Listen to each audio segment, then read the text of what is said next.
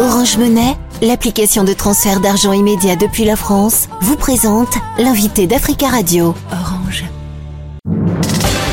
L'invité Africa Radio avec Nadir Djenad. Antoine Glaser, bonjour. Bonjour. Vous êtes journaliste et écrivain français, spécialiste du continent africain. Vous avez coécrit dernièrement avec euh, Pascal Hérault Le piège africain de Macron chez euh, Fayard, collection plurielle. L'Afrique attend trop de la France, c'est ce qu'a déclaré le président mauritanien Mohamed Ould Razouani dans un entretien publié euh, récemment au quotidien Le Figaro.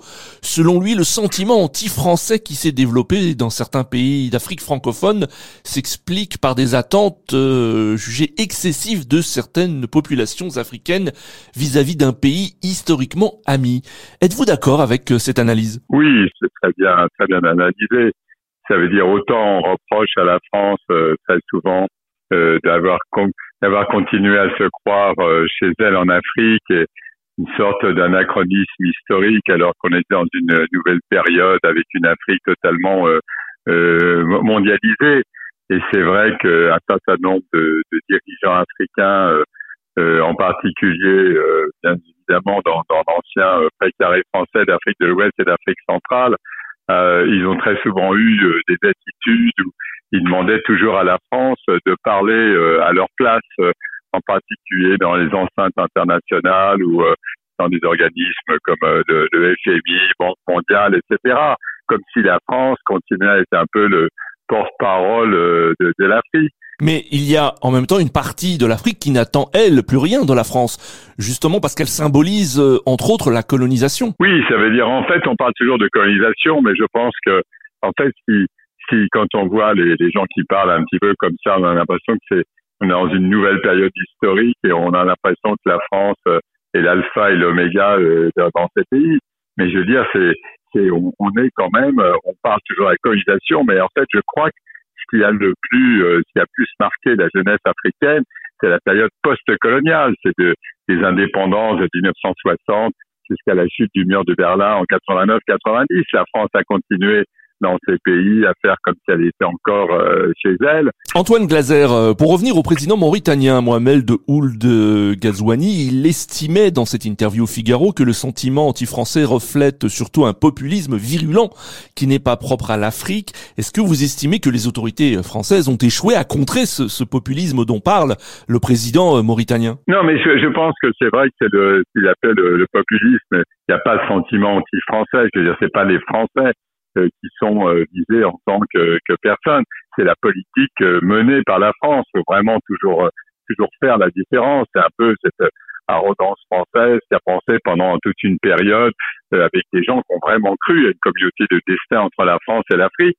Et c'est vraiment le, l'espèce de, d'arrogance de vouloir créer comme ça dans sur un quart du continent une petite France. Donc c'est ça qui est critiqué, c'est la politique de la France qui était quand même anachronique pendant une certaine période. Et on voit bien que, euh, encore une fois, ça, ça s'est poursuivi à la chute du mur de Berlin. Et c'est pour ça que la France n'a pas vu l'Afrique se, se, mondialiser, a continué à se croire chez elle. Euh, dans l'actualité sur le continent, euh, il y a le Niger. Le régime militaire issu euh, d'un coup d'État au Niger envisage de futures relations avec la France. Selon le général Abdourahman Tiani, le peuple nigérien va désormais dicter la forme des futures relations avec Paris. C'est ce qu'a déclaré le leader de la transition nigérienne. De futures relations entre la France et l'actuel régime à Niamey, est-ce possible?